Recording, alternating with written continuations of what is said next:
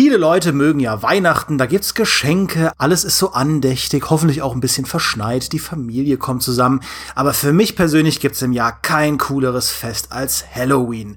Ich meine, wir reden hier von einem Fest, das sich mit Vampiren, Skeletten, Horrorfilmen und Kürbispopcorn bewirbt. Das ist schon echt, echt gutes Marketing. Den ganzen Oktober über pfeife ich mir alte wie neue Horrorfilme rein, von den ganz alten Universal-Monstern, Dracula, Frankenstein, der Mumie, über dann später Christopher Lee und die Hammer Studio Trash-Filme bis hin zu diesem ganzen modernen Bumm, Slasher, Zombies, Haunted House und, und, und. Und natürlich gibt es auch haufenweise spannende Horrorspiele. Denn Horror ist mehr als nur Angst. Horror ist grotesk, psychologisch. Horror lebt alte Gothic Horror, Romantik-Traditionen weiter. Horror kann tolle Geschichten erzählen, spannendes Gameplay erschaffen und Menschen sogar zusammenbringen. Ja? Stichwort Phasmophobia, das gerade die gesamte Twitch-Streaming-Welt gemeinsam schreien lässt. Und Horror bringt heute auch uns hier zusammen, denn im GameStar Podcast wollen wir erschreckend tiefsinnig über das Wesen des Horrors philosophieren. An meiner Seite habe ich deshalb die zwei größten Gruselexpertinnen der gesamten Redaktion. Zu meiner virtuellen Linken aus dem wunderbaren GameStar Plus Team Nathalie Schermann. Hallo. Hallo. Und zu meiner Rechten, zu meiner virtuellen Rechten, ein ebenso famoser Neuzugang im äh, GameStar Podcast, eine Redakteurin, die nicht nur Resident Evil atmet, sondern aktuell auch in ihrer Freizeit nach alten PS2 Survival Horror Spielen sucht, unser Trainee Geraldine Hohmann. Hallo. Hallo. Ja, Geraldine, was ist das für ein Gefühl für dich? Du bist ja, äh, bevor du bei der GameStar warst, warst du ja tatsächlich GameStar Podcast-Fan, ja, was ich auch voll aufregend finde, äh, weil für mich ist das immer noch so ein total neues Ding, was wir hier machen, äh, aber das läuft ja jetzt schon mehrere Jahre. Und jetzt bist du hier bei uns im Podcast. Wie fühlst du dich? Ja, richtig. Das ist für mich auch sehr verwirrend. Ich habe euch ja immer beim Wäschemachen gehört, eigentlich. Ähm, und es hilft mir sehr, dass ich jetzt nebenbei auch gerade meine Wäsche falte, weil kommt direkt äh, Podcast-Feeling auf für mich. Finde ich gut. Ähm, ja, und äh, leiten wir direkt über. Nathalie, äh, als äh, ursprünglich, ja, ich blicke jetzt mal hinter die Kulissen. Ursprünglich sollte das hier heute ein Podcast zu Die Sims 4 werden. Ja, total, total passend, Horror, ja. Mhm. Äh, und dann haben wir uns aber gesagt, okay, ähm, lasst uns doch lieber erstmal über Horror reden. Den Sims-Podcast gibt's später, wann anders. Äh, und dann habe ich blasphemisch dich gefragt, ob du denn beim Horror-Podcast aussteigen willst, ob das dein Thema ist. Und du bist direkt vehement dazwischen, meine so, Horror, das ist für mich ein absolutes Kernthema. Und Demi, wie kannst du dir schon wieder so ein Quatsch reden, ja? Äh, und deswegen würde ich mal reingehen und dich fragen, Horror, was ist, was ist ein Horrorspiel, wo du sagst, oh mein Gott, dafür, das ist einfach absolut Hammer, das sollte jeder gespielt haben. Puh, das ist eine schwierige Frage gleich zu Beginn hier, ähm, weil ich finde, Horrorspiele haben so viele unterschiedliche Facetten und ich glaube auch, dass für jeden irgendwas dabei ist. Also ich finde, es gibt sehr seichte Horrorspiele, die so ein bisschen atmosphärischen Flair haben. Da finde ich zum Beispiel äh, Little Nightmares ziemlich toll. Es hat einfach eine super coole Atmosphäre und ist mal ein bisschen ein anderer Plattformer. Ich stehe aber auch total auf solche Walking Simulator mit Horror-Setting, wie Layers of Fear beispielsweise. Wenn es ein bisschen krasser sein soll, dann auch gerne Amnesia, was ich damals sehr, sehr cool fand ähm, und vom neuen Rebirth-Teil so ein bisschen enttäuscht bin. Ich habe den gestern angefangen und äh, zweieinhalb Stunden gespielt und da kommt dieses Feeling irgendwie nicht so hoch. Aber ein Horrorspiel, an das ich immer wieder zurückdenke, ist Project Zero. Und ich glaube, das war so eins meiner ersten Horrorspiele und dann auch ein ziemlich krasses, wie ich finde. Ich habe das damals in der Schule gespielt, nur mit einer Freundin zusammen. Also ich habe mich nicht getraut, das alleine zu spielen. Und ich weiß noch einmal wurde sie früher abgeholt. Und das ist, das ist so ein japanisches Spiel im Stil von Resident Evil, also von den ersten Teilen, wo du auch nur an bestimmten Stellen dann speichern konntest. Und sie wurde abgeholt und ich war mitten im Spiel. Und ich dachte mir, oh mein Gott, was tue ich jetzt? Und dann musste ich wirklich meine Mutter zu mir rufen, damit sie da einfach diese fünf Minuten da sitzt und mir zuschaut, wie ich durch die Villa zu dem Speicherpunkt renne und speichern kann. Also dieses Spiel habe ich auch nie durchgespielt, leider. Ähm, aber das ist so ein Spiel, das hat sehr, sehr, ja, das hat mich, glaube ich, sehr geprägt. Hat, glaube ich, auch dieses Haunted House, ähm, meine Vorliebe dafür geprägt und ja, ich denke da sehr, sehr gerne immer dran zurück. Und ich glaube, also wer die Möglichkeit hat, das noch auf der PlayStation 2 zu spielen, der sollte das mal ausprobieren. Ist das das Spiel mit der Kamera? Genau, ja. Das fand ich war so ein gruseliges Konzept, dass so äh, super ist ja, gruselig. Ist ja lustig, dass die japanischen Horrorgeschichten ja sehr oft so mit Medien spielen. Das ist mhm. ja auch mhm. dieses äh, The Ring hat ja auch diesen Fernseher, durch den dann die die äh, Sadako im Original dann äh, klettert und du ja. hast ja oft auch diese Konzepte von wegen, man sieht auf Fotos irgendwelche Charaktere äh, und, und irgendwie du wirst auf dem Handy angerufen und hörst dann so ein Rauschen im Ohr und so. Also ich finde, japanischer Horror spielt immer sehr interessant mit Medien und ich finde diese Project Zero und, und die Ableger davon machen das halt sehr cool, daraus eine Spielmechanik zu machen. Das ist äh, sehr interessant. Ich habe ja Japanologie studiert und ich habe mich tatsächlich auch sehr viel mit Folklore und Mythologie beschäftigt. Und ich glaube, das ist wirklich so was äh, Kulturelles, was die da haben. Also es ist in Japan war es schon immer so, dass es einen Clash gab gegen, äh, zwischen ähm, traditionell japanischen Sachen, wie beispielsweise jetzt den Glauben an Geister, und modernen Sachen, die meistens aus dem Westen kamen. Also es war beispielsweise auch schon so bei der Industrialisierung. Da war plötzlich die Eisenbahn der große Gegner und alle mythologischen Kreaturen haben dann mit der Eisenbahn zu kämpfen gehabt. Also ich glaube, das ist äh, kulturell verankert und das macht es auch sehr, sehr spannend für mich tatsächlich, ja.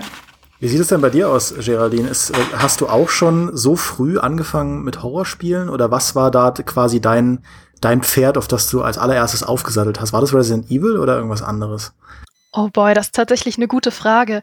Also ich weiß, ähm, dass ich sehr, sehr früh ähm, zu einer Zeit, als so Browser-Games total der Hit waren, ähm, viele Horror-Point-and-Click-Spiele gespielt habe, die tatsächlich teilweise unfassbar unheimlich waren. Ich weiß noch, die hatten dann auch immer so eine ziemlich geile Metaebene, weil es natürlich dann auch immer Forenbeiträge dazu gab und so. Und ich erinnere mich noch an ein Spiel, wo man auch in so einem ähm, verlassenen Irrenhaus oder so unterwegs war und äh, dann irgendwie immer ein zweiter Teil kommen sollte, aber nie gekommen ist und dann wurde sich in den Kommentaren ausgetauscht, dass der Entwickler verstorben ist und das hat es dann noch unheimlicher gemacht. Ich glaube, das war so ein bisschen vielleicht ähm, einer meiner Einstiege. Aber mir geht's da ähnlich wie Natalie, also ich bin da auch ähm, gar nicht auf ein Genre festgelegt. Mich fasziniert tatsächlich so die ganze Breite von Genres, die es da mittlerweile auch gibt. Ich meine, klar, es gibt die actionlastigen Horror-Shooter, Survival-Horror wie Resident Evil eben. Ähm, es gibt die Horror-Adventures, die sich auf Story konzentrieren. Aber ich bin eben auch ganz, ganz großer Fan von diesen nischigen und so ein bisschen schrägen Horrorspielen, wie zum Beispiel diese ganze Post-Slenderman-Ära, wo diese meistens kostenlosen Indie-Horrorspiele rauskamen, die man dann zusammengespielt hat. Ähm, oder auch Horror Point and Clicks finde ich, wie gesagt, dass die ganz fantastisch funktionieren, weil Standbilder ähm, unfassbar unheimlich sein können. Ähm, genauso wie, wie du schon äh, eingangs gesagt hattest, die ganze PS1, PS2 äh, Horror-Ära. Und ich bin tatsächlich auch großer Fan gewesen von Horrorspielen auf dem Nintendo DS, was man nicht meinen sollte, was funktioniert. Funktioniert aber super. Muss man dann äh, auf dem, mit dem Stylus wischen, um die Geister zu vertreiben auf dem DS? Ganz so einfach ist es dann nicht. Es ist nicht Luigi's Mansion. ähm, nee, aber es gibt tatsächlich ganz tolle Horror-Visual Novels auf dem DS, ähm, meistens auch älter und meistens auch aus Japan eben. Ähm, und die sind ganz fantastisch, weil die funktionieren so ein bisschen wie wenn du abends einen Horrorroman liest. Du kannst dich halt mit deinem DS ins Bett legen, Kopfhörer rein und dann ist das unglaublich atmosphärisch als du gerade über Point-and-Click äh, Horrorspiele gesprochen hast, erinnert sich irgendjemand an diesen dieses komische kurze Spiel, wo man irgendwie Bilder angucken musste und immer so einen roten Punkt finden. Mhm. Und der wurde dann von Bild zu Bild kleiner und kleiner. Das hat mich, mir mein Papa mal gezeigt, als ich, keine Ahnung, sechs, sieben war oder so. Und das letzte Bild war dann so ein Erdbeerfeld und der rote Punkt ganz, ganz klein, damit man ja auch ganz, ganz nah an den Bildschirm geht. Und plötzlich gab da, gab's da einen Schrei und die, ich glaube, das war das Mädchen aus der Exorzist, die dann plötzlich aufploppte. Mhm. Daran musste ich gerade denken. Das kenne ich nur in so einer verkürzten Version. Das war tatsächlich auch im, äh, dann einfach so ein Internetbild, wo dann oben die Caption war, ja, schau, schau genau hin, findest du XY. Mhm. Dann schaut man halt hin und es war halt kein Bild, sondern äh, irgendwie ein GIF oder ein Video. Und dann plötzlich schreit halt diese Exorzisten-Lady einem volle Karacho ins Ohr. Das ist quasi ins, absolut so in, in Nuke aufs Wesentlichste konzentriert, wie halt ein Jumpscare funktioniert. Ja. Ich, weiß, ich habe so laut geschrien. Ich war da ein Teenager. Äh, ich habe so laut geschrien. Aber das ist halt, fand ich auch ganz interessant, dass Geraldine das angerissen hat, so diese Wirkung, die auch das Internet hatte.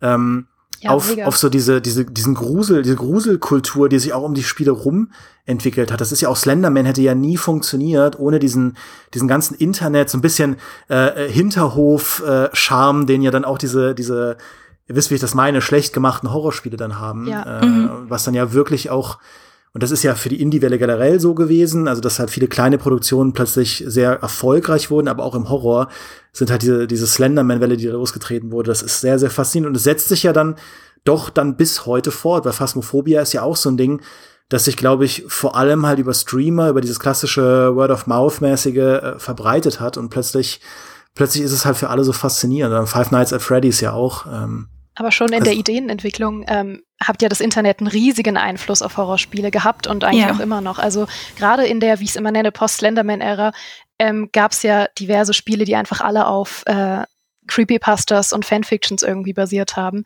Zum Beispiel ja auch die ganze SCP-Reihe wie SCP Containment mhm. Breach und SCP ähm, 087, also The Stairwell hieß das ja noch. Ähm, also diese ganzen Geschichten, die ja komplett ähm, auch irgendwie gemeinsam zum Beispiel mit Communities entstanden sind. Also die, diese ganze SCP-Geschichte, ähm, vielleicht können wir da mal kurz einsteigen, weil ich finde das Thema total interessant.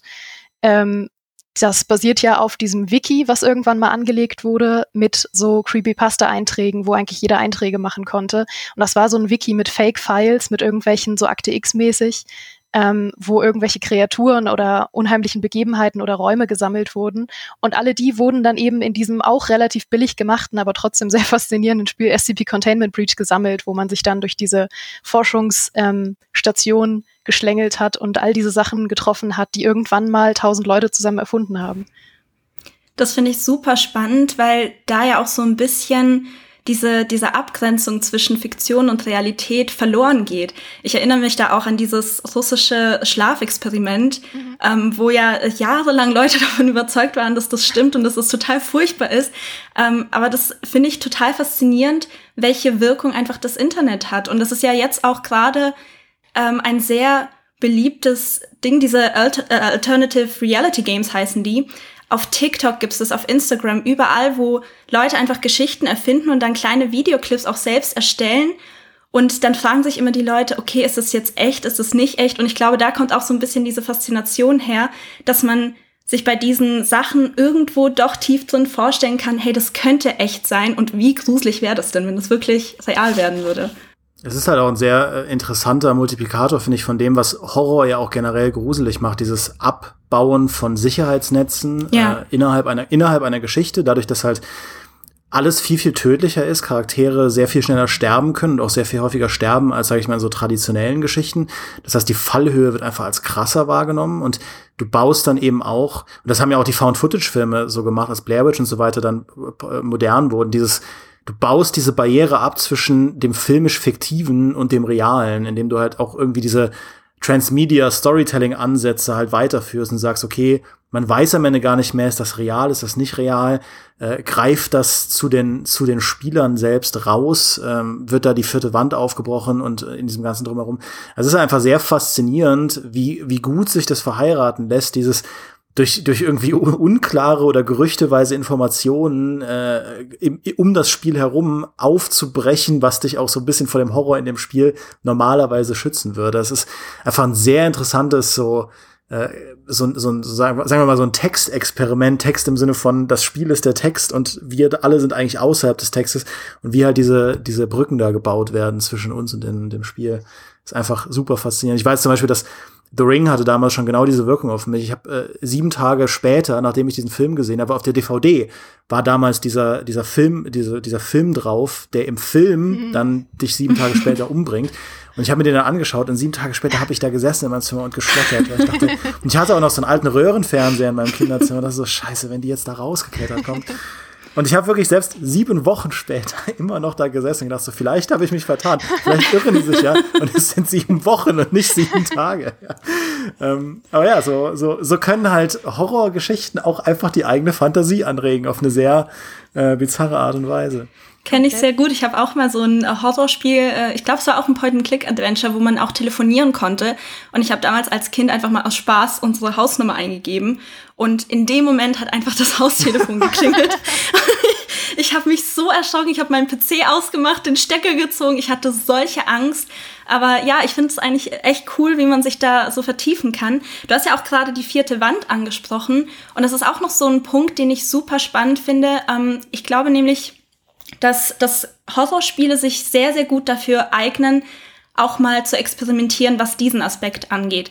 Und das machen auch einige Indie-Spiele sehr, sehr gut, wie ich finde. Ähm, vor paar Jahren gab es ja mal den kleinen Hype um Doki Doki Literature Club und mhm. meiner Meinung nach hat es das Spiel super gemacht, diese vierte Wand zu durchbrechen, weil ich habe das gar nicht erwartet und war erstmal total perplex, so hey, Moment mal, woher kennt dieses Spiel jetzt meinen Namen? Wieso kann das jetzt auf meine Daten zugreifen? Was, was geht hier ab? Aber auch andere Spiele, die, auch Phasmophobia jetzt, wobei es bei Phasmophobia weniger um die vierte Wand geht und mehr um die Immersion, aber auch das Mikrofon mit ins Spiel reinzubringen, dass du dann als Spieler mit den Geistern reden kannst und die auch provozieren kannst oder dich äh, eben gezielt vor ihnen verstecken kannst, sag ich mal, wenn du nicht sprichst. Ich finde, das sind so geniale Konzepte und ich finde es super cool, dass da auch gerade Indie-Entwickler immer mehr in diese Richtung ähm, experimentieren und ich hoffe, dass in Zukunft da noch mehr kommt. Also VR ist ja auch ein großer Aspekt für, für Horrorspiele, da bin ich aber noch zu feige für, muss ich sagen. Also ich habe da mal so eine Demo gespielt und das, das habe ich nicht verkraftet. Es gibt übrigens ja auch ganz äh, fantastische, weil wir auch über Found-Footage-Filme gesprochen haben, ganz fantastische Found-Footage-Horrorspiele tatsächlich. Mhm. Ähm, es gab ja vor einer Weile mal diese Haunted PS1 Demo-Disc, ähm, was man, glaube ich, auch auf dem PC spielen kann. Ähm, das war ja auch so ein bisschen so die Fake-Geschichte, die sich darum rankte, dass das quasi so eine ähm, PS1-Demo-Disc eben war, auf der nicht fertiggestellte, nicht veröffentlichte Horrorspiele drauf waren. Und das, waren, das war quasi eine Reihe von Minispielen, die man spielen konnte und die sind so fantastisch, weil die erstens mal wirklich exakt diesen PlayStation 1 Look richtig toll hinbekommen und zum anderen man einfach sehr, sehr gern diese ganze Geschichte drumherum glauben möchte, dass das wirklich so eine ähm, so eine gefundene DVD ist, die irgendwo in Archiven aufgetaucht ist mit irgendwie nicht veröffentlichten Horrorspielen und die brechen auch die ganze Zeit die Metaebene und das ist absolut fantastisch. Da gibt es zum Beispiel ein Spiel drauf, ähm, das ist gleichermaßen witzig wie verstörend. Das heißt äh, Sauna 2000 und ist eigentlich ähm, auch mit so richtig altem Interface und so ähm, ein Saunasimulator und du läufst einfach in so einem, es ist fantastisch. Es ist sehr schwer zu erklären, wenn man es nicht gesehen hat. ähm, aber du läufst quasi in so einer, ich glaube, finnischen Umgebung irgendwie rum, hast da so deine, deine Holzhütte und äh, versuchst halt dir deine, deine Sauna vorzubereiten und hackst irgendwie draußen Holz für das Feuer und so. Und dabei geht die Sonne unter und das Spiel geht nur so fünf bis zehn Minuten. Aber dann passieren halt so strange Sachen, während du dann nur dein Saunabad vorbereiten möchtest. Und also das zum Beispiel finde ich absolut großartig. Also diese Haunted PS1 Demo Disc, die kann ich jedem empfehlen, wenn man so ein bisschen auf Metaebene steht. Was da so ein bisschen anknüpft, sind ja auch so Horrorgeschichten um eigentlich ganz normale und meistens auch kinderfreundliche Spiele. Äh, da geht's dann auch immer darum, ja, es wurde irgendwie eine verbotene Version oder eine Haunted-Version von, von Sonic gefunden. Also Sonic X ist da so ein oh ja. Beispiel dafür, ähm, dass dann irgendwie plötzlich dieses eigentlich total liebe und äh, fröhliche Spiel zu einem richtigen Slash-Horror macht. Das ist auch super faszinierend, weil da auch so diese Grenze zwischen Realität und äh, Fiktion sehr, sehr, sehr dünn ist und man sich dann tatsächlich fragt, ja, gibt's diese ganzen Spiele denn wirklich oder auch SpongeBob-Folgen und sowas? Oh, es gibt ja. ja die, die abartigsten Theorien, was das angeht. Ja, das ist schon sehr, sehr cool. Ich finde es auch ein sehr, sehr wichtiger Teil von der ganzen Horror-Community. Und ich finde es cool, wie sich das alles in den ganzen Medien, sag ich mal, überlappt. Also das eine greift in das nächste über. Das ist schon sehr geil. Total. Tatsächlich ähm, habe ich hab, äh, Control ein bisschen später gespielt als alle anderen, weil ich meistens Sachen viel später spiele als alle anderen. Und ich habe äh, neulich erst Control gespielt und spiele das die ganze Zeit und denke mir so, was zur Hölle? Das ist doch quasi genau die gleiche Story wie SCP Containment Breach. Und das hat mich total fertig gemacht. Und dann habe ich das gegoogelt und tatsächlich haben die Entwickler gesagt, dass sie sich von der Creepypasta von SCP haben inspirieren lassen. Die komplette Geschichte von Control basiert halt darauf. Und das finde ich, finde ich mega, dass tatsächlich das jetzt schon wirklich in so, in so auch AAA-Spiele oder in größere mhm. Spiele auch überschwappt. Jetzt haben wir ja schon vor zwei Jahren mal einen Podcast gemacht zu Horrorspielen. Äh, und äh, wenn so viele Jahre vorbei sind, dann lohnt es sich ja trotzdem noch mal einen großen Blick auf die Veränderungen äh, in der Branche zu werfen. Was, wie würdet ihr denn, weil das, was ihr gerade geschildert habt, ist ja auch sehr viel so im Bereich der, sag ich mal, Enthusiasten-Community gewesen. Also sowas, da muss man, wenn man halt sich, glaube ich, engagiert in dieser Horror-Community, dann findet man sehr viele spannende Experimente. Aber was würdet ihr denn sagen? Wo steht denn das, das Horror-Genre im Gaming? Aktuell insgesamt, also auch im Hinblick auf, auf, auf den Mainstream, auf so die Wahrnehmung. Jetzt ist ja quasi mit Amnesia, äh, wie heißt das, Amnesia? Rebirth. Äh, Rebirth, ähm, mhm. tatsächlich wieder ein Original Amnesia rausgekommen für Frictional Games. Ähm, in meiner Wahrnehmung hat das nicht mal im Ansatz natürlich den Hype ausgelöst wie das Original Amnesia, logischerweise, weil es mhm. halt nicht kein, kein so ein Inno Innovator war wie, wie das Original Amnesia. Ähm, aber wie würdet ihr das einschätzen? Steht es gerade um das Horrorgenre? Seht ihr da auch gerade durch sowas wie Phasmophobia und so wieder einen Anstieg an Popularität oder ist es eher sowas, was jetzt seinen Platz gefunden hat in der Gaming-Welt, wo aber gerade nicht viel spektakulär Neues passiert? Also ich glaube, Streaming und YouTube waren schon seit einer, ja, seit einer ganzen Weile äh, wichtig für das Horror-Genre, weil ich glaube, es macht bei keinem anderen Genre so viel Spaß, Leuten zuzugucken, wie sie versagen und sich da in die Hosen machen.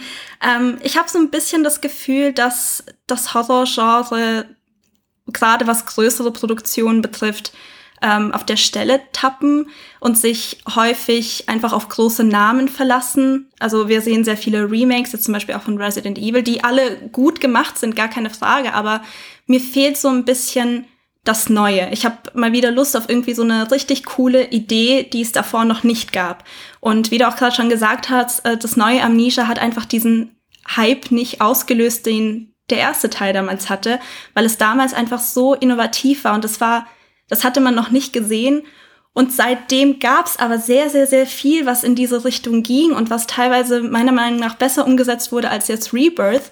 Ich finde, es ist, hat einen sehr langatmigen Einstieg und wäre es mir nicht als Amnesia verkauft worden, hätte ich mich vielleicht auch gar nicht so aufgeregt. Aber weil ich einfach was ganz anderes erwartet habe, bin ich da schon ein bisschen enttäuscht. Und deshalb schaue ich auch persönlich lieber in die Indie-Horror-Ecke, weil ich finde, da trauen sich die Entwickler auch neue Sachen auszuprobieren und verlassen sich nicht unbedingt auf das, was schon da ist. Und ja, es gibt sehr viel Trash-Horror, das will ich gar nicht abstreiten, aber manchmal macht auch dieser Trash-Horror sehr viel Spaß. Und gerade so Spiele wie Phasmophobia, ich find's super, dass das gerade so gehypt wird und dass das so viel Aufmerksamkeit findet, weil ich kenne Leute, die sonst keine Horrorspiele anrühren, die das aber jetzt spielen, einfach weil man es mit Leuten zusammenspielt und weil das super viel Spaß macht. Und ich finde, das ist ein guter Schritt für das Horrorgenre. Ich bin da bei dir. Ich habe auch das Gefühl, dass die ähm, Indie-Sparte schon seit längerem irgendwie einfach mehr Neues ausprobiert. Mhm. Und im AAA-Bereich oder im Double-A-Bereich oder halt bei größeren Produktionen ähm, ist es einfach viel das Gleiche, was man schon gesehen hat. Und das ist vielleicht gar nicht unbedingt schlechter, als es vor fünf oder zehn Jahren war, aber man hat es halt seitdem schon gesehen und es funktioniert halt nicht mehr so gut wie beim ersten Mal. Beispiel jetzt auch Amnesia und das ist, mhm. das ist sogar eine Indie-Produktion. Aber deswegen mochte ich zum Beispiel Resident Evil 2 so gern ähm, und Resident Evil 3 übrigens nicht, das Remake, weil ich fand, dass Resident Evil 2, das Remake, ganz fantastisch diesen sehr, sehr alten und eigentlich ja schon angestaubten ähm, Survival-Horror-Charme nochmal vorgekramt hat und das so optimal modernisiert hat, dass wirklich eigentlich niemand mehr eine Ausrede hat, das nicht mehr zu spielen. Ich meine, jetzt nochmal jemandem zu empfehlen, spiel nochmal das Original Resident Evil 2 oder auch das Remake vom ersten, was mittlerweile auch schon wieder äh, steinalt ist. Da kann es halt sein, dass die Leute darauf keine Lust haben, weil es eben ein bisschen angestaubte Mechaniken hat, nicht so viele Komfortfunktionen und so weiter und ein bisschen einfach in die Jahre gekommen ist von dem, wie es sich spielt. Aber jetzt das Remake ist so fantastisch modernisiert und hat trotzdem diesen diesen Charme, den das Original hatte, irgendwo in einem Haus ausgesetzt zu werden und in diesem Haus wirklich gefühlt Tage zu verbringen und dieses Haus bis in den letzten Winkel zu erkunden und genau zu wissen, wo jeder Zombie steht. Ich kenne quasi jeden Zombie beim Namen. Ich weiß genau, welchen ich erschossen habe und welchen nicht. Ich weiß quasi genau, wenn ich im dritten Stock bin, dass unter mir gerade das Badezimmer ist und da habe ich doch vorhin diesen einen Zombie leben lassen, weil ich keine Kugel mehr hatte und ich weiß, ich muss jetzt dahin zurück.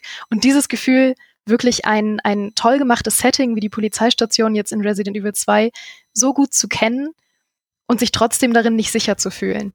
Das finde ich so faszinierend. Das, das Original Resident Evil, also das Remake, äh, ich habe das ja vor einer Weile sehr, sehr intensiv gespielt äh, und sogar gespeedrunnt. Ja, ich will, ich will, ich will nicht meinen eigenen Bauch pinseln, aber äh, ich habe es gespeedrunnt in einer Stunde 30 durchgeschafft. Ja, ähm, ich weiß. Ich finde, man, du hast das man, schon öfter erzählt. Ja, ich erzähle das jedem, äh, auch jeden Tag. Ja. ähm, aber ich finde, bei dem alten Resident Evil muss man sich halt mehr reindenken. Also Horrorspiele nehmen dir ja sehr oft Macht und Fähigkeiten weg, die du in anderen Actionspielen hättest. Ja, bei Resident Evil 1, dem, dem Remake, ist es ja diese Panzersteuerung, die man im Remake auch ausschalten kann, aber generell halt diese schwerfällige Bewegung, dass du halt erst anlegen musst, um, um zu schießen, dass die Kameraeinstellungen halt fix sind, weswegen du halt nie siehst, was um die Ecke ist und so. Das, das entfaltet zwar durchaus seine Wirkung, hat es ja damals auch, aber man muss sich so ein bisschen reindenken. Man sieht einfach, dass es sehr klare Limitierungen sind. Ich finde, was das Resident Evil 2, das Remake zu Resident Evil 2 sehr gut gemacht hat, ist, dir irgendwie das Gefühl zu geben, du hast die gleichen Fähigkeiten, die du in einem regulären Third-Person-Shooter hättest, weil du bewegst dich schnell, du bist auch im Nahkampf, hast du ja durchaus Möglichkeiten, dich durch diese Verteidigungs-Items und so weiter zu schützen. Ähm, Gerade auf dem PC kannst du eigentlich genauso präzise zielen wie, wie bei einem normalen Shooter.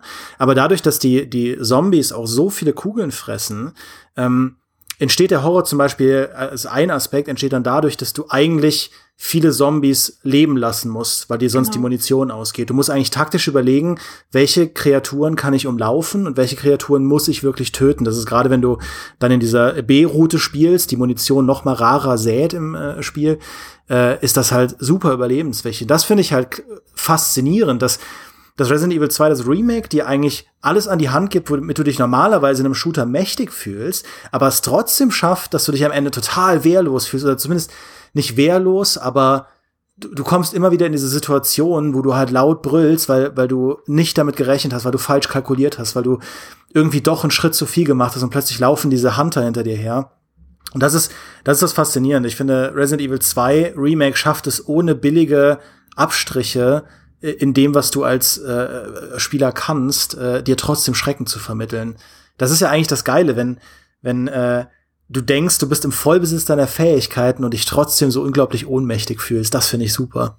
Absolut. Und dadurch fühlt es sich auch in keinem anderen Spiel so befriedigend an, wie in eigentlich allen Resident Evils, irgendwie Munition einzusammeln oder Heilungsitems zu finden. Also das ist, das kann mir den ganzen Tag versüßen, wenn ich plötzlich irgendwie eine Zehnerpackung Munition finde und denke mir so, Alter, zehn Stück, zehn Stück, weißt du, wie weit ich damit komme? Ich kann zehnmal schießen. Das fühlt sich in keinem anderen Spiel so gut an. Ich habe immer das Problem, dass diese 10 äh, Zehner Packung Munition dann gleich beim ersten Gegner schon wieder leer ist, weil ich einfach panisch schieße immer. Also ich laufe bei solchen Spielen immer ohne Munition rum grundsätzlich. Aber ähm, was ich gerade noch sagen wollte ist, die Art, wie Horror erzeugt wird, hat sich im Laufe der Zeit natürlich auch sehr stark verändert und ich glaube, viele Spieler ähm, erwarten heutzutage auch diese, ich sag mal, diese eher einfachere Route mit Jumpscares und viel Action. Ähm, Gerade die ersten Resident Evil-Teile, da gibt's ja Passagen, da passiert mit Zombies gar nichts. Dann läufst du halt rum und versuchst irgendwie herauszufinden, wie du jetzt diese total random Gegenstände kombinierst, damit du weiterkommst. Mhm. Ähm, und auch diese, die, was das ganze Management von Items und so angeht und Speicherpunkte, das ist alles so ein bisschen friemelig und in modernen Spielen wird es dann auch gerne vereinfacht. Ähm, was, ich, ich will da jetzt gar nicht urteilen. Ich persönlich bin zum Beispiel jemand, ich finde Jumpscares tatsächlich sehr cool, wenn sie nicht zu oft in einem Spiel auftreten. Ähm, ich finde, ein Spiel muss nicht unbedingt darauf verzichten, nur um gut zu sein. Aber ich finde eben auch, dass Atmosphäre auf die unterschiedlichsten Arten kreiert werden kann. Und das ist einfach auch sehr, sehr spannend zu sehen, wie unterschiedliche Entwickler eben unterschiedlich an diese Sache rangehen. Unbedingt, gerade weil Jumpscares ja die ganze Spannung rausnehmen. Wenn du einmal so einen Jumpscare hast, ist halt sämtliche Spannung, die du vorher über eine Stunde oder zwei Stunden aufgebaut hast, ist dann halt auch erstmal weg. Also sobald du dich einmal erschrocken hast, denkst du dir so, huh, das war krass. Und dann geht's halt weiter und dann geht's dir auch erstmal besser. Und diese Spannung, die du vorher hattest, vor dem Jumpscare wieder aufzubauen, das ist halt auch eine Kunst. Also ich glaube, manchmal tut man sich echt keinen Gefallen damit, in Spielen überall Jumpscares hinzupflastern, weil dann kommt gar keine Spannung mehr auf. Ja, ich finde, die, die Qualität von einem Horrorspiel zeigt sich auch wirklich, wenn man hinter die Jumpscares blickt. Also mhm. für so ein, für so ein Internet-Experiment, das halt nur auf Jumpscares abzielt, das ist, ist schon ganz nett, aber ich finde, wenn du, wenn es wirklich um ein Spiel geht, also gerade auch bei, bei vielen von diesen Amnesia-Erben ist es ja so, wenn du dann hinter den Horror blickst und dir wirklich mal anschaust, was ist denn das für ein Spiel? Also was, wie sind die Rätsel? Was, was genau mache ich da? Wie ist denn die Geschichte? Ist die Geschichte cool erzählt? Dann tappen sie dann doch in eine ähnliche Falle wie auch äh, viele Horrorfilme, wenn man hinter, hinter halt diese Jumpscares mhm. schaut, dann ist das eigentlich eher alles so unaufregend. Und ich bin auch voll, voll bei dir, Nathalie, dass auch das Original Resident Evil ähm, so sehr viel von dem ganzen drumherum, diese Rätsel und so weiter, das mhm. ist eigentlich aus heutiger Sicht, das ist eigentlich das, finde ich, was am schwierigsten ist, wenn man jetzt noch mal das erste Resident Evil spielen will, weil die Rätsel teilweise so unlogisch und aufgesetzt ja. sind, auch einen so aus der Atmosphäre rausreißen. Also welcher normale Mensch, der ein Haus baut, würde, würde halt irgendwie ein, ein Emblem irgendwo verstecken in einem Raum mit einem Schachbrettmuster, wo vier unterschiedliche Ritterrüstungen stehen. Und den Schlüssel, um dieses Rätsel zu starten, versteckt man aber in irgendeinem Minenschacht. Und es ist völlig bizarr, ja. Und ähm, das reißt einen dann doch sehr raus. Ist was, was das zweite Resident Evil äh, Remake dann auch mit so einem Augenzwinkern ganz cool macht, weil ja diese ja. Polizeistation früher ein Museum war. Und es ist natürlich auch ein bisschen gamey, aber ich finde, es schafft es ganz cool, äh, dann doch plausibler zu machen, warum man da jetzt irgendwie drei so Embleme suchen muss, um einen Geheimgang zu öffnen und so. Ja, weil da halt, das war halt das alte Gebäude, ja, da hat das so funktioniert. Das fand ich mega, dass sie das aufgegriffen haben, weil es natürlich irgendwie ein bisschen trashig war und eigentlich wahrscheinlich auch ähm, als Scherz gedacht, aber ich finde, es hat es wirklich noch mal viel, viel sinnvoller gemacht. Ich meine, wenn du dann weiter drüber nachdenkst, haben die Polizisten da wahrscheinlich trotzdem richtig strangen Arbeitsalltag, aber es ist trotzdem irgendwie nett, dass sie es aufgegriffen haben. Für mich hat es die Immersion ähm, total verbessert. Ja, und was Resident Evil 2 auch cool macht, ähm, ist, dass es halt auch jenseits vom Horror einfach ein, ein cooles Spiel ist. Äh, das ist auch was, was ich an Dead Space immer geliebt habe. Das Dead Space 1, den ersten Playthrough, da, da gruselt man sich halt so durch und schreit die ganze Zeit und wütet und hat Angst und schafft immer nur eine Stunde. Äh, und wenn man es dann aber durch hat, beginnt man dann beim zweiten Playthrough wirklich mal mit diesen Waffen zu experimentieren und was man da eigentlich alles machen kann und achtet vielleicht ein bisschen mehr auf die Story, die jetzt nicht herausragend ist, aber das Dead Space Universum ist auf jeden Fall sehr faszinierend in seiner Lore und in seiner Düsternis und in seiner dystopischen äh, Zukunftsvision.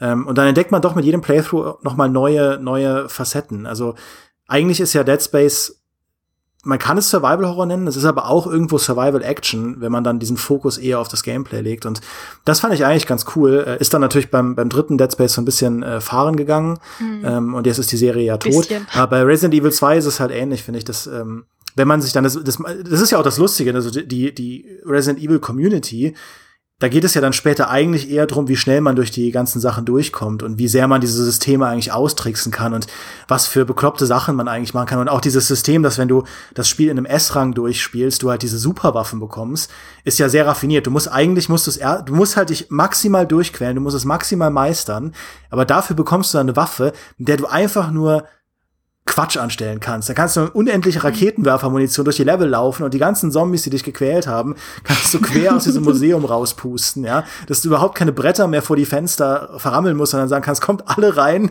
kommt alle rein, ich habe für euch alle was, ja. Und das ist einfach, finde ich dann schön, dass man auch Spaß daran hat, die Art von Quatsch anzustellen. Oder äh, halt als Tofu zu spielen. Oder halt als Tofu zu spielen, ja, das ist ja dieser berühmte Tofu-Run. Du kriegst ja dann, kriegst ja dann diesen, äh, äh, diesen Run, wie heißt es, wie heißt der, der Special Soldier, äh, äh, mit dem man, mit dem man quer durchrennt. Hank. Äh, Hank, genau, Hank, Hank, Hank, Hank. ja. Ähm, also du spielst dann ja, wenn du, wenn du quasi alle Routen durch hast, bekommst du ja noch mal einen Playthrough als dieser Supersoldat, der, äh, also der ist halt so ein Special, Special Forces Operative von Umbrella, mit dem du dann sehr actionlastig da durchgehen musst, äh, durch einen speziell abgesteckten Bereich. Und dann später kriegst du nochmal den Tofu-Modus, wo du halt als Tofu dann da durch kannst. Und du kannst dir dann später neue Tofu-Sorten freischalten und, und so weiter und so fort. Das ist bekloppt. Es wird halt immer bekloppter, weil die Entwickler wissen, dass wenn Leute bis hierhin gekommen sind, dann haben sie das Spiel geknackt. Und ab, wir versuchen ihnen quasi jetzt eine neue Dimension zu geben, noch irgendwie so ein bisschen Cheese da reinzubringen. Und das ist auch, auch sehr schön. Ich finde, da, da merkt man, dass halt ein Horrorspiel über die Jumpscares hinaus kompetent ist und auch ein gutes Spiel ist. Das weiß ich immer sehr zu schätzen. Und ich mag ja auch die Resident Evil Lore irgendwo. Sie ist ja super trashig, aber irgendwie ist es auch faszinierend, dass diese Geschichte über so viele Medien seit so vielen Jahren konstant weitererzählt wird. Aber bei Resident Evil ist ja auch das Faszinierende, dass das mittlerweile fast drei verschiedene Genres sind. Und alle mhm. sind irgendwie legit Resident Evil. Also es gibt halt die, die alten, den, ein, den eins und zwei quasi. Und der vierte war ja auch noch mal so ein bisschen in dem Spirit, wo du wirklich in so einem Haunted House bist oder irgendwie nur wenige Settings hast, in denen du dich halt aufhältst, was so ein bisschen spooky ist und wo du viele Rätsel löst und wo du relativ wenig Ressourcen hast und so. Dann gibt's jetzt ähm, das, was jetzt Resident Evil 7 war, was komplett auf diesen sag ich mal, sehr gepolischten ähm, Horrorfilm-Look fast schon abgegangen ist, auch mit Ego-Perspektive und so weiter. Ähm, und dann gibt es eben das Action Resident Evil, was auch absolut seine Stärken hat. Also ich spiele ja auch gerade wieder Resident Evil 6 im Koop und ich habe den Spaß meines Lebens. Und das sind irgendwie drei verschiedene Genres und alle sind irgendwie legit Resident Evil. Wie stehst denn du zum achten Teil jetzt? Äh, hast du da schon eine, eine Haltung zu? Ah Gott, ähm, habe ich da eine Haltung zu? Also irgendwie finde, kann ich noch, ich glaube, der Punkt ist, dass ich bei dem nicht einordnen kann, welches von diesen drei Resident Evils es wird. Und ähm, oder ob es vielleicht ein viertes wird. Weil es wird natürlich, ähm, es erinnert natürlich ein bisschen an Resident Evil 7, aber es hat irgendwie so ein weit entferntes Setting für mein Gefühl, was ich in Resident Evil halt noch nicht so erlebt habe, dass ich es ganz schwer einordnen kann. Aber mein Gott, ich habe Bock drauf. Also ich werde spielen. Ich habe bei dem Trailer zu Resident Evil 8 so ein bisschen Flashbacks ähm, zu Outlast 2, weil ich finde, da gab es so ein ähnliches, ja, so eine ähnliche Situation. Von Outlast waren alle total begeistert, also vom ersten Teil. Und dann kam der zweite Teil und irgendwie das Setting war einfach so dermaßen anders, dass dass es einfach das komplette Spiel kaputt gemacht hat. Ich finde, ja. dieses beklemmende Gefühl, das man da in dieser Anstalt hat oder eben in Resident Evil in diesen, in diesen Häusern, das fällt weg, sobald du irgendwie in einer offenen ja in einem Dorf oder in, in den Feldern rumläufst. Also es ist, äh, ich bin da echt gespannt, was, was das wird mit Resident Evil 8. Aber wenn wir jetzt über, über Outlast reden, wie, wie steht denn ihr zu dem ganzen Gore- und Gewaltaspekt? Weil ich persönlich, äh, ich bin jetzt nicht so super zart beseitigt, aber ich merke tatsächlich, mir gibt so dieser Gore-Anteil an Horror eigentlich überhaupt nichts. Also auch bei, bei den Saw-Filmen, äh, ich überspringe immer die Szenen, wo dann Leute in den Fallen stecken, weil mich eigentlich nur die Story drumherum interessiert, was halt was ja diese bizarre Lore ist von diesem Serienkiller, der eigentlich seit mhm. fünf Teilen tot ist, aber immer noch eine Rolle spielt und irgendwie auftaucht. Ähm, ich finde das absolut absurd und äh, in, in, in dem, was es halt ist, auch eigentlich für ein Filmfranchise sehr einzigartig, wenn auch nicht irgendwie gut. Ja, die Story ist ja eigentlich ziemlicher Crap. Äh, aber es ist zumindest faszinierend. Und das, das geht mir bei, bei Spielen genauso, dass ich merke, so diese, also diese extreme Gewalt erfüllt halt auf so einer narrativen Ebene eine Funktion, weil es ist ja eine ähnliche ähnlicher Dreh, warum wir generell ja auch äh, Gewalt als, als narratives Vehikel spannend finden, weil es halt eine extreme Fallhöhe ist. Wenn du weißt, du wirst auf so eine martialische Art und Weise umgebracht, das ist halt eine Fallhöhe, die einfach extrem hoch ist. Du weißt, du hast super viel zu verlieren, weil du nicht einfach irgendwo runterfällst, sondern wenn du hier erwischt wirst von diesen Typen, dann machen die ganz, ganz schlimme Sachen mit dir und das auch aus der Ego-Perspektive und so. Ich verstehe auf einem narrativen Level, wo, wo die, ähm, wo die Devs damit hinwollen. Äh, ich merke nur, ich ziehe da überhaupt nichts draus. Also ich finde so diesen ganzen Torture-Porn und dir werden die Beine abgerissen, Kram und so, finde ich ganz äh, schlimm. Also ich fand auch beim, lustigerweise beim ersten Tomb Raider Reboot fand ich das auch doof, dass es halt dann immer so inszeniert wurde, wie martialisch Lara stirbt, wenn man einmal aus Versehen äh, A statt D gedrückt hat auf der Tastatur. in diesen blöden, schnell Wasserfallpassagen. Ja gut, dann bin ich halt jetzt, ich bin halt jetzt falsch abgebogen und dann spießt sie sich wirklich mit dem Kinn auf einem Baumstammast auf und unglaublich. Wenn ich so, okay, musste ja. ich das jetzt sehen, um zu verstehen, dass das eine. Okay, bitte, also mich interessiert eure Meinung. Also ich bin da, ich bin da ehrlich gesagt voll bei dir. Ich, ähm, ich mag auch Horrorfilme nicht, die so in diese Richtung gehen. Deshalb habe ich die Faszination hinter Freddy Krueger und äh, Jason und so nie verstanden. Ich weiß auch noch, ich habe irgendeinen Film auf Netflix angeguckt und da war das so explizit, dass das alles gezeigt wurde. Da bin ich gleich zweimal in Ohnmacht gefallen, während ich den geguckt habe. das war schon sehr krass. In Spielen ich weiß nicht, ob ich da einfach abgebrüht bin, aber bei mir tut sich gar nichts. Also ich finde es weder eklig noch gruselig noch sonst irgendwas. Es ist für mich einfach da. Es hätte genauso sein können, wenn es nicht da wäre. Also es macht für mich einfach keinen Unterschied. Äh, bei Outlast, was ich da sehr viel schlimmer finde, ist dieses verfolgt werden. Also das ist, finde ich, eins der schlimmsten eine der schlimmsten Gameplay-Mechaniken, die man in ein Horrorspiel einbauen kann, weil das löst in mir am meisten Angst aus, wenn ich weiß, dass ich verfolgt werde, wenn da irgendjemand vor der Tür steht und versucht, in den Raum reinzukommen, wo ich gerade mich verstecke und ich weiß, ich habe keinen Fluchtweg. Das ist das, womit mich Outlast kriegt. Ich finde auch die Story äh, eher so ein bisschen zweitrangig, weil es dann doch meistens dasselbe ist. Irgendwie Irrenanstalt, bla bla bla, Experimente, irgendwas passiert. Ähm, dieser Gore-Aspekt, auf den kann ich wirklich, wirklich verzichten. Und ja, wie du schon sagst, es, es, ich finde, ich verstehe, was damit erzeugt werden soll, nur funktioniert es bei mir halt irgendwie nicht. Also bei mir auch nur bedingt. Ich muss sagen, ähm, dieser wirklich extreme, ähm, sag ich mal, was von diesen ganzen Slasher-Movies inspiriert wurde und dann später, was dann eben Torture Porn hieß, ähm, das, da regt sich bei mir relativ wenig. Ähm, und ich finde es manchmal auch unnötig, wenn nicht ersichtlich ist, inwieweit es jetzt irgendwie zur Story mhm. beiträgt. Aber was mich wirklich kriegt, ähm, ist so sehr subtiler und sehr, sag ich mal, so körpernah, persönlicher ähm, Gore irgendwie. Also wenn irgendwie was eigentlich sehr Kleines passiert, zum Beispiel ähm, habe ich mal, ähm, das ist auch ein fantastischer Film, über den ich sehr, sehr gern rede, A Cure for Wellness. Da gibt es eine ganz ekelhafte Szene, wo der Protagonist einfach merkt, dass ihm so ein Zahn langsam ausfällt. Und dann ist, gibt es oh, ja. eine sehr, sehr langsame Szene, wo er sich im Spiegel anschaut und sich so selber den Zahn rauszieht. Solche Sachen finde ich irrsinnig unheimlich.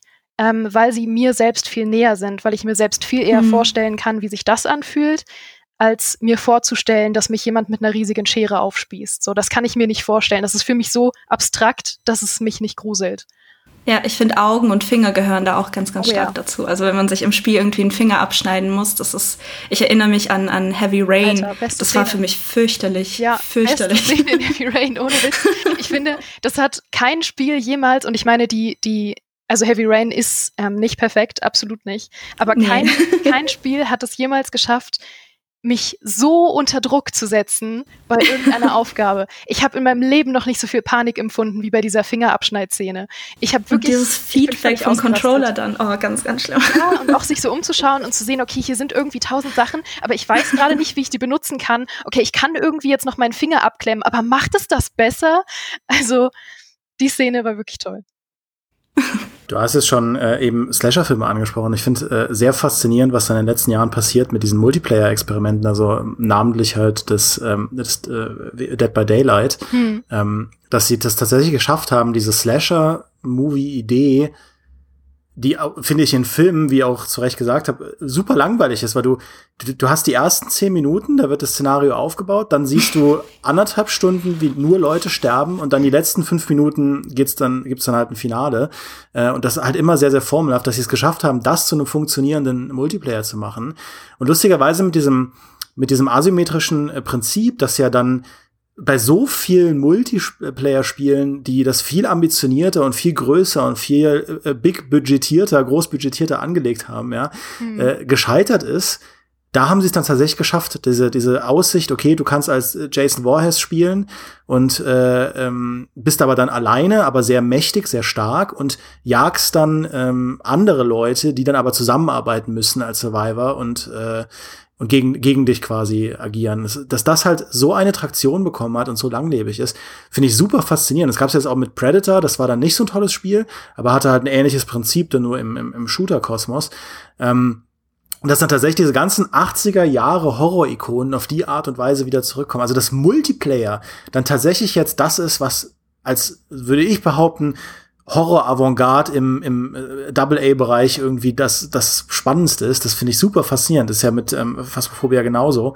Hm. Ähm, dass das sich jetzt so durchsetzt, weil diese ganzen Koop-Experimente der Vergangenheit, also ich finde bei Resident Evil 5 und 6 ist ja der Koop-Modus eigentlich dem Horror sehr, sehr abträglich und es sind ja dann auch keine Horrorspiele mehr. Und es gab ja dann früher dieses Resident Evil Outbreak, das war ja noch auf PS2, glaube ich, so ein Experiment, wo sie es mit dem Koop probiert haben und äh, super ersten Internet-Konsolen-Experimenten.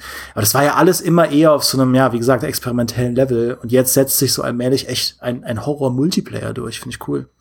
Was ich da sehr spannend finde, ich meine, es gibt ja unzählige Spiele, die in diese Richtung gehen, ähm, Pacify, Deceit und wie sie alle heißen. Mhm. Und wenn man dieses, wenn man sich dieses Spiel mal ganz objektiv anguckt, dann ist das Spielprinzip wirklich nicht grandios.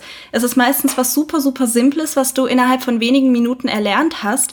Aber es ist so faszinierend, wie da die Geschichte und das Ganze drumherum durch die Spiele entsteht. Deshalb spiele ich solche gerne, äh, solche Spiele gerne auch mit Freunden, also mit Leuten, die ich kenne und nicht mit Randoms, mhm. weil ich finde, da entstehen einfach so coole Situationen und so witzige Geschichten, dass man das einfach, also es ist, das ist sehr einzigartig, was da passiert und äh, klar, jedes Spiel hat dann doch noch mal so ein bisschen sein eigenes Setting und deshalb probiere ich mich da auch sehr, sehr gerne durch, obwohl im Kern dieses Spiel nicht so viel zu bieten hat. Ich meine, auch Phasmophobia, es ist super simpel eigentlich. Du gehst halt in ein Haus oder in eine Schule und sammelst Hinweise und dann musst du im Büchlein gucken, okay, welcher Geist ist das? Okay, super, weg hier.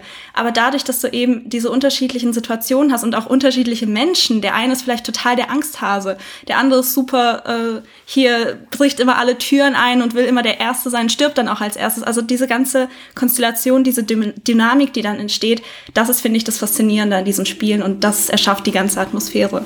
Ich glaube, dazu kommt aber auch, dass, wie du sagst, dies, diese Spiele eigentlich nicht so viel zu bieten haben, so ein bisschen der Clou davon ist. Also, hm. weil ja eigentlich Horror auf so einem ganz ursprünglichen und fundamentalen Level funktioniert. Und genauso ist ja das, was man in diesen Spielen eigentlich macht, sowohl in diesen Koop-Spielen, die so erfolgreich sind, aber auch in diesen ähm, Amnesia-artigen Ich laufe vor irgendwas wegspielen. Ähm, die Basic davon ist ja, du spielst quasi Fangen. Und das ist ja eigentlich so eins der ersten und ursprünglichsten Spiele, die halt jeder kennt. Und ich glaube, mhm. wenn das irgendwie einfach richtig sleek und, und richtig gut funktionierend umgesetzt wird und dann kombiniert wird mit noch so einem richtig ursprünglichen Gefühl, nämlich der Angst vor irgendwas, ich glaube, das ist gerade das, was es eben so gut macht. Auch die Angst vor dem Unerwarteten. Also ich weiß bei mir, als ich das erste Mal Phasmophobia gespielt habe, ich habe mir davor nichts dazu angeguckt. Also ich wusste gar nichts über dieses Spiel. Und ich habe natürlich irgendwie an jeder Ecke irgendwas jetzt vermutet. Und ich, ich glaube, das kriegt Phasmophobia auch ziemlich gut hin. Ich finde es zum Beispiel fantastisch, wie der Sound inszeniert ist in diesem Spiel. Also du hast wirklich das Gefühl, wenn da ein Geist mit dir redet, dass da im Zimmer jemand hinter dir steht und Hallo ins Ohr flüstert. Also es ist wirklich, wirklich gruselig und äh, sehr, sehr, sehr gut ähm, umgesetzt. Klar, wenn du dann so immer mehr spielst und so ein bisschen mehr verstehst, wie dieses Spiel funktioniert, dann ist es nochmal ein bisschen anders. Aber ich finde nicht unbedingt, dass es dann den Spielspaß verdirbt. Spielt ihr Horrorspiele mit äh, Headset und Licht aus? Ja. Ja, also meistens schon. Manchmal gebe ich zwischendurch auf aber ähm, ich eigentlich, eigentlich nehme ich es mir immer vor. Weil Sound ist tatsächlich eigentlich das Wichtigste oder mit das Wichtigste mhm. an jedem Horrorspiel. Ich glaube fast, du könntest äh, jedes beliebige, richtig krasse Horrorspiel mit Sound ausspielen und es wäre plötzlich überhaupt nicht mehr schlimm. Also ich glaube, dass die Sounds einfach diese, diese Glaubwürdigkeit und die Immersion total ausmachen.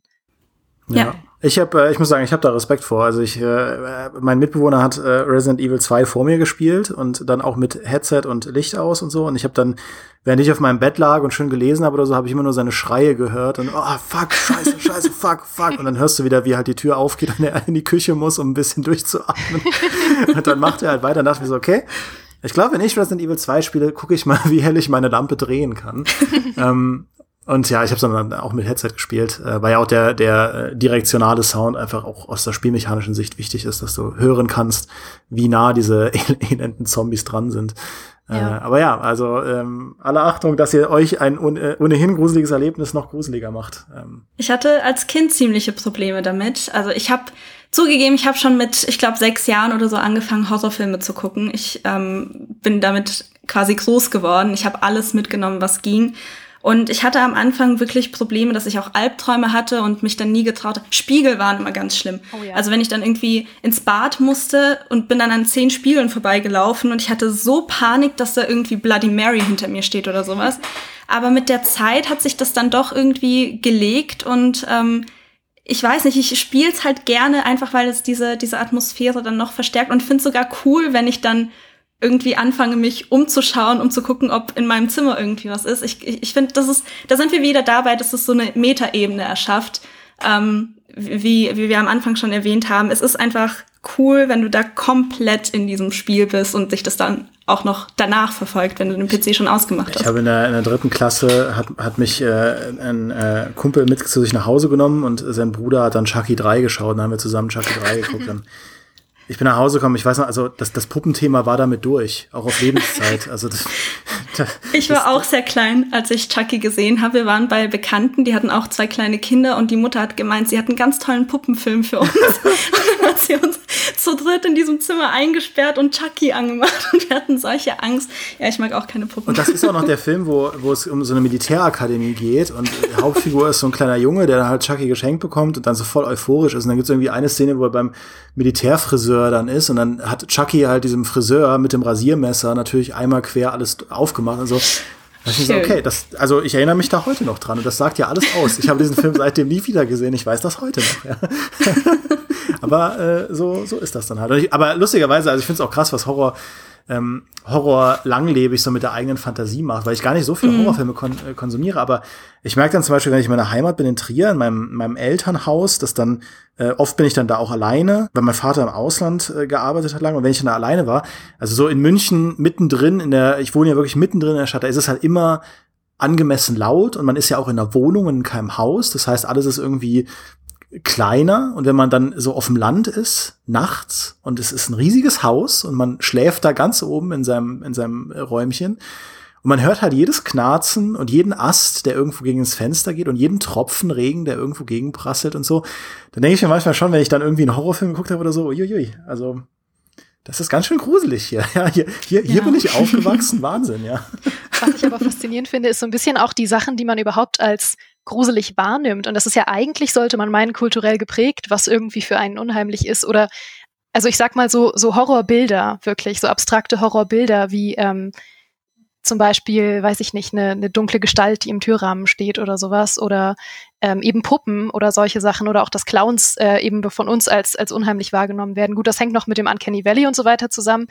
Aber mich interessiert das total, woher diese Bilder kommen und dass manche Leute bestimmte Bilder wahnsinnig unheimlich finden und andere nicht. Mhm. Also wenn wir jetzt mhm. schon Geschichten von zu Hause erzählen, ich habe mal, äh, da war ich drei oder vier Jahre alt, ähm, sehr, sehr hohes Fieber gehabt und das ist auch was, was ich nie vergessen werde. Da habe ich ähm, irgendwie im Fieberdelirium äh, in dem, wir hatten so einen Wandschrank damals und ich lag im Bett und es war halt stockfinster und ich schaue in diesen Wandschrank und habe halt im Fieberdelirium, weil ich wirklich wahnsinnig hohes Fieber hatte, gesehen, wie aus diesem Schrank ähm, drei weiße blinde Pferde rauskamen. Die waren halt also ein großer Schrank. Ja, und die haben und die hatten halt blutende Augen und so weiter und ich war so what the fuck und im Nachhinein denke ich mir, ich war drei oder vier Jahre alt, ich habe in meinem Leben noch keinen Horrorfilm gesehen. Ich wusste nicht, dass weiße blinde Pferde verdammt unheimlich sind. Jetzt im Nachhinein schon.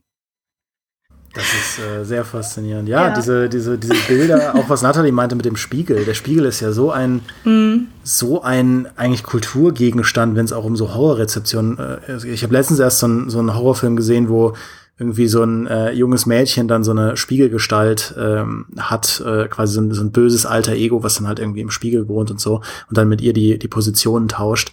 Äh, und äh, auch diese Vorstellung finde ich, äh, dass also dieses klassische, ne, man guckt, man wäscht sich halt das Gesicht und guckt hoch und plötzlich ist jemand hinter einem im Spiegel. Das äh, mhm. hat man in so vielen Filmen gesehen.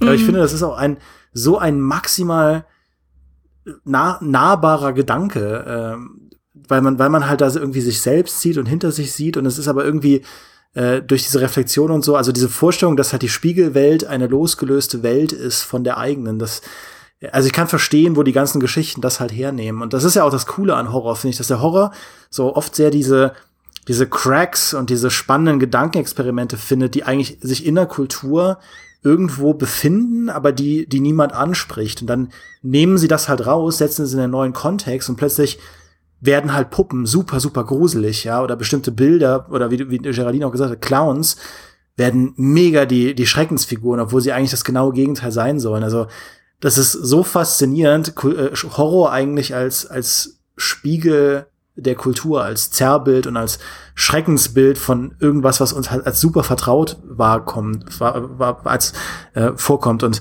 ähm, man hat es ja auch sehr oft, dass natürlich dann der Horror dann am schlimmsten wird, wenn er in die Räume reindringt, die einem am absolut vertrautesten sind. Ja, die Familie, das eigene Schlafzimmer und irgendwie solche Safe Zones, wo man sich so sicher fühlt wie nirgendwo sonst, und das wird plötzlich dann pervertiert und wird diese Buddy-Horror-Sachen, so Buddy-Snatcher-Kram und so, plötzlich sind deine, deine Eltern und deine Familie und deine Bekannten und so weiter, werden halt ersetzt durch Aliens. Ähm, das ist äh, einfach eine sehr faszinierende Vorstellung, finde ich. Also viele mhm. Horrorgenres kommen ja tatsächlich von diesen Basic-Ängsten eigentlich. Wie du meintest, dass man irgendwie in seinem Safe Space nicht mehr sicher ist. Das hat ja das komplette Genre an äh, diesen Home Invasion Horrorfilmen, äh, mhm. die eine Zeit lang super angesagt waren und eigentlich immer noch nicht tot sind. So, da hat das ja hervorgebracht. Also im Grunde kannst du jedes Horrorgenre auf irgendeine sehr, sehr einfache Angst oder irgendeine, irgendein sehr, sehr einfaches Gefühl zurückführen. Ich finde es auch sehr faszinierend, wie viel unsere Psychologie einfach in der Lage ist, unsere eigenen Gedanken zehnmal gruseliger zu machen, als sie eigentlich sein sollten. Und wie auch äh, bei so Horror- Filmen häufig so die tiefsten Ängste dann hervorgekrochen kommen. Ich habe mal auch irgendwo gelesen, ich weiß nicht, ob das stimmt oder nicht, aber diese ganzen, dieses Bild von Aliens, so dieses typische mit den großen Köpfen und den schwarzen, riesigen Augen, dass das auch eigentlich eher nur eine Erinnerung oder sowas ist, die tief drin in unserem Gehirn sitzt, weil es sei angeblich das erste, was ein neugeborenes Baby sieht, als äh, wenn es dann auf die Welt kommt und dann sehen halt die ganzen Gesichter noch verzerrt aus von den, von der Mutter und von den Ärzten. Ähm, also ich finde es super spannend, wie, es einfach mit der Psychologie spielt. Deshalb bin ich persönlich auch eher Fan von so, ich sag mal, übernatürlichen Horrorszenarien als jetzt irgendwie Zombies oder, oder ja, Slasher spielen. Ich stehe da mehr auf diesen psychologischen Horror als auf Action. Und ähm, ja, es ist dann auch faszinierend, was das im realen Leben mit mir macht. Ja, da bin ich voll dabei. Ich finde äh, Zombies so schlimm, aber das sage ich andauernd. Ich äh, habe ja auch an der Uni schon eine Hausarbeit darüber geschrieben, dass Zombies sind so als also das, da stecken durchaus interessante Facetten drin und so in den ersten Zombie-Filmen steckt ja auch durchaus Gesellschaftskritik drin, wenn man drüber nachdenkt, aber trotzdem auch in so Videospielen Zombies töten, um Gottes Willen, das ist so abgedroschen und langweilig und ausgelutscht und ah, nee, ich mag Zombie-Spiele überhaupt nicht. Kann ja auch jeder, also ist ja keine Kunst mehr. Heutzutage nee. kann ja jeder Zombies töten.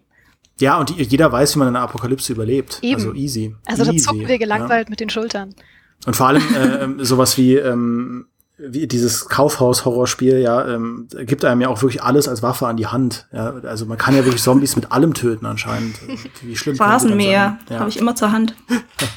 Aber lass uns, lass uns die letzten äh, fünf Minuten vielleicht dann echt noch mal so ein bisschen auf, auf, auf Spiele zurückkommen und äh, vielleicht noch für ähm, unsere illustre Community einfach ein, zwei, drei ähm, Horror-Empfehlungen aussprechen, wo ihr sagt, okay, das sind Horrorspiele, die, ähm, die man vielleicht nicht so auf dem Schirm hat, also jetzt kein Resident Evil zwei, drei, fünf, sechs, sieben, äh, sondern einfach so, so kleine Horror-Geheimtipps, wo ihr sagen würdet, die sollte man auf jeden Fall mal spielen, wenn man sich so ein bisschen herausfordern will oder einfach irgendwie interessant dem Genre nähern will. Bekommen wir das hin? Das äh, bekommen wir hin. Also auf jeden Fall eine Empfehlung hatte ich ja vorhin schon ausgesprochen. Das ist die Haunted PS1 Demo Disc, ähm, weil man das eben auch wunderbar entweder allein oder auch irgendwie mit Leuten zusammenspielen kann und das alles irgendwie einfach so ein bunter Blumenstrauß an ähm, schrägem Horror ist mit Metaebene und Found-Footage-Thema und so. Ähm, das ist eine Sache, die ich sehr empfehlen kann. Und wenn man zum Beispiel mal Lust hat, sich ähm, in dieses Genre der DS-Horrorspiele zu wagen und wenn man generell vielleicht gern einfach ähm, auch abends im Bett einen Horror-Roman äh, liest oder so, dann kann das eine richtig ähm, eine richtig geile Abwechslung dazu sein. Und da kann ich zum Beispiel Saya no Uta total empfehlen, ähm, weil das wirklich eine Geschichte erzählt, die so abgefahren ist. Also das habe ich in tatsächlich noch keinem Film und keinem Spiel so erlebt. Also das ist wirklich zum Beispiel mal was, eine ganz, ganz, ganz neue Geschichte. Ja, bei mir, ich habe auch ähm, anfangs schon Doki Doki Literature Club ähm, erwähnt. Und ich finde, so ein bisschen in dieselbe Richtung geht auch Pony Island, falls das jemand kennt. Ach, ja, ja. Mhm. Ähm, ich finde, die beiden Spiele machen das einfach sehr, sehr cool, dass sie neue Sachen ausprobieren und eben diese vierte Wand durchbrechen, was man nicht erwartet als Spieler und voll drauf reinfällt. Also beim zweiten Mal dann natürlich nicht mehr. Aber das erste Erlebnis ist schon sehr, sehr cool. Ähm, ansonsten stehe ich total auf solche Spiele wie Observer oder Soma, die so ein bisschen auch Genre kreuzen, also gerade in Richtung Cyberpunk oder ja einfach so mit mehreren Angstfacetten, sage ich mal, äh, spielen. Die kann ich auch jedem empfehlen. Ich glaube, die sind meistens dann auch für, für Horror-Einsteiger ganz gut geeignet, weil sie dann doch noch nicht so dieser Psycho-Horror sind, ähm, den es dann in anderen Spielen gibt, die ein bisschen mehr Hardcore sind. Ja, ähm, ich bin ja im Vergleich zu euch ein absoluter, ein absolute Mainstream-Sau, deswegen ich kenne äh, gar nicht so viele von diesen coolen Underground-Sachen. Ähm, ein, ein Horrorspiel, das ähm, ich sehr gern gespielt habe, das nicht viele auf dem Schirm haben, ist tatsächlich die, der, also der geistige Vorgänger von Amnesia, das Penumbra, die Penumbra-Spiele. Mhm. Ähm, die mochte ich sehr, die sind spielmechanisch äh, logischerweise ein ganzes Stückchen rougher als, äh, als Amnesia und im ersten Penumbra kann man auch noch kämpfen. Äh, das ist das, was am allerwenigsten Spaß macht im Spiel. Deswegen ist es sinnvoll, dass Amnesia darauf verzichtet hat. Ähm, ich finde aber das Szenario sehr, sehr cool, dass man da in so einem verlassenen Bunker unterwegs ist, äh, wo am Anfang nur so, so mordlüsterne Hunde unterwegs sind. Ähm, aber ich bin generell jemand, ich lebe halt davon, wenn Horrorspiele einfach spannende Szenarien haben. Und äh, das fand ich dann doch deutlich spannender als das übliche, das übliche Haunted House. Es gibt auch sehr, sehr viele, also wenn man auf Steam mal so ein bisschen unterwegs ist, es gibt sehr viele Horrorspiele, die kostenlos sind und irgendwie so eine Stunde oder zwei gehen. Und die haben auch meist, also meistens lohnt es sich tatsächlich da mal reinzuschauen, weil was haben wir schon zu verlieren, wenn es kostenlos ist. Ähm, und manchmal sind da halt echt coole äh, Geschichten dabei oder interessante Mechaniken, die man einfach so ein bisschen ausprobieren kann und dann auch mal gucken, was einem so gefällt. Also ich kann ähm, auf jeden Fall empfehlen, da bei Steam die Augen offen zu halten. Ja, weil du gerade Steam sagst, eine Herzensempfehlung äh, möchte ich auch gerne noch aussprechen, und zwar Yearwalk. Das äh, gibt's auch auf Steam Ja. für, oh, das hast du auch gespielt, das ist fantastisch. Mhm. Das gibt's auch für, glaube ich, äh, 5 Euro oder so. Das kostet nicht viel. Ähm, das ist, erstens sieht das fantastisch aus, weil das einen wahnsinnig ästhetischen Artstyle hat. Mhm. Ähm, das ist 2D, aber total monochrom und reduziert. Und du bewegst dich in dem ganzen Spiel durch so eine, durch so eine Schneelandschaft. Und es erzählt von einem, ähm, ich glaube, schwedischen Ritual, dass ähm, quasi zu Neujahr du so einen ähm, Spaziergang durch den Wald machst, ähm, eben in Kontext mit diesem Ritual. Und wenn alles richtig läuft, dann siehst du quasi am Ende dieses Spazierganges ähm, deine Zukunft fürs nächste Jahr.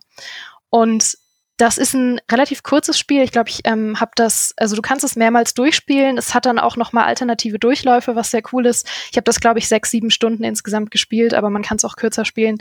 Ähm, und das schafft es wirklich, eine wahnsinnig bedrohliche und atmosphärische und ungewohnte ähm, Horroratmosphäre aufzubauen, dadurch, dass es 2D ist. Mhm. Wo du das gerade angesprochen hast, sind mir auch noch so ein paar Point-and-Click-Adventures eingefallen. Äh, Fran Bau und äh, Sally Face zum Beispiel finde ich schon allein durch den Artstyle sehr, sehr, sehr, sehr gruselig. Also dieses, dieses Skizzenhafte und dann mit diesen hellen Blutflecken, die da manchmal erscheinen, ist schon sehr, sehr gruselig. Also wer auf Point-and-Click steht. Ich finde Point-and-Click-Horror ist auch noch mal sehr viel zugänglicher, weil man dann nicht so viel Verantwortung übernehmen muss und irgendwie kämpfen muss oder wegrennen muss. Deshalb, äh, die kann ich auch äh, wärmstens empfehlen. Ja, ein Spiel, das ich so gerne mal spielen würde, ist das erste Clock Tower. Das äh, erschien ja nur in Japan, äh, ist ja eine, eine Serie. Das erschien damals für Super Famicom, also das quasi japanische Super Nintendo. Ähm, das ist ja dieses Spiel mit dem mit diesem Monster mit den mit der Riesenschere in der Hand und äh, das war auch ein Point-and-Click-Adventure mit äh, mit halt Horrorelementen und das sieht auf den Screenshots und in, in, den, in den Videos so cool aus, aber man kommt halt nicht ran. Es ist äh, leider So, sehr, die- sehr schwierig. Jetzt hast du das Thema angeschnitten. Ähm, jetzt müssen wir leider noch eine Stunde weiterreden, weil ich finde, Clock Tower ist das genialste Spiel aller Zeiten. Also Ja, die Leute wissen nicht, was für ein smarter Moderator ich bin, aber ich Ja. gebe dir das quasi jetzt hier vor die Füße, ja. Genau, also wir gehen jetzt quasi ähm, übergangslos in Podcast Teil 2 über. Ähm, Thema Clock Tower. Ja, jetzt musst du auch noch was raushauen. Ach, jetzt muss ich auch liefern. Ja, Ah, ja. jetzt musst du noch was raushauen. Also Clock Tower funktioniert eben auch erstens durch den Style, der absolut revolutionär war dafür, auf welchen Systemen das eben lief. Es war ja noch auf dem, auf dem alten, ich glaube, Super Nintendo ursprünglich, aber es lief ja auf mehreren Systemen. Und das war genial, wie die das geschafft haben, mit so Pixel 2D eigentlich eine der der besten Horroratmosphären, die ich in den nächsten Jahren überhaupt gesehen habe, zu erschaffen, ähm, weil das so detailliert ist und du das ganze Spiel über ein irrsinnig ungutes Gefühl hast. Und Scheren sind unheimlich, aber das ist die Kurzform. Das finde ich ist ein fantastisches Schlusswort. Scheren sind unheimlich. Ja. Scheren sind unheimlich. Ja, gut, da haben wir Ja. schon das Thema für den nächsten Podcast, äh, nämlich Clock Tower. Spiele mit Ähm, reden wir zwei Stunden über ein Spiel, das eigentlich niemand gespielt hat. Aber, Ja, Ähm, ja, nee, finde ich gut, finde ich gut. Und wir haben ja noch unseren Sim-Podcast, Sims-Podcast, äh, den wir machen wollen. Okay, cool. Ja, das, ich finde, das war eine sehr äh, fruchtbare, gruselige Diskussion äh, zu Horror. Äh, ich danke euch, dass ihr als äh, Gäste da wart. meine Wäsche ist jetzt Ähm, auch fertig. Die Wäsche ist fertig. ja. wie, wie bewertest du deinen ersten Podcast-Auftritt? Also hat es, war es, ist es den Erwartungen gerecht geworden oder war es dann am Ende doch irgendwie vergleichsweise profan? Oh, das liegt ja nicht in meiner Hand, das zu bewerten. Ja, du warst natürlich fantastisch und ich wette, das werden unsere wunderbaren Menschen da draußen, die auch in den Kommentaren gerne sagen. Ja, und wenn ihr neben unendlichem Lob für Geraldine und Nathalie ähm, noch weitere Fragen habt an unsere Horror-Expertin, dann haut die doch gerne äh, in die Kommentare und äh, bringt eigene Empfehlungen vor, äh, diskutiert mit uns. Und dann würde ich sagen, vielleicht ergibt das ja genug Material für eine zweite Horrorfolge oder allerspätestens in zwei Jahren einfach mal einen neuen Genreüberblick. Äh, und dann würde ich sagen, war es das für heute. Danke euch allen, danke euch beiden. Äh, macht es gut. Ciao, ciao. Ciao. Tschüss.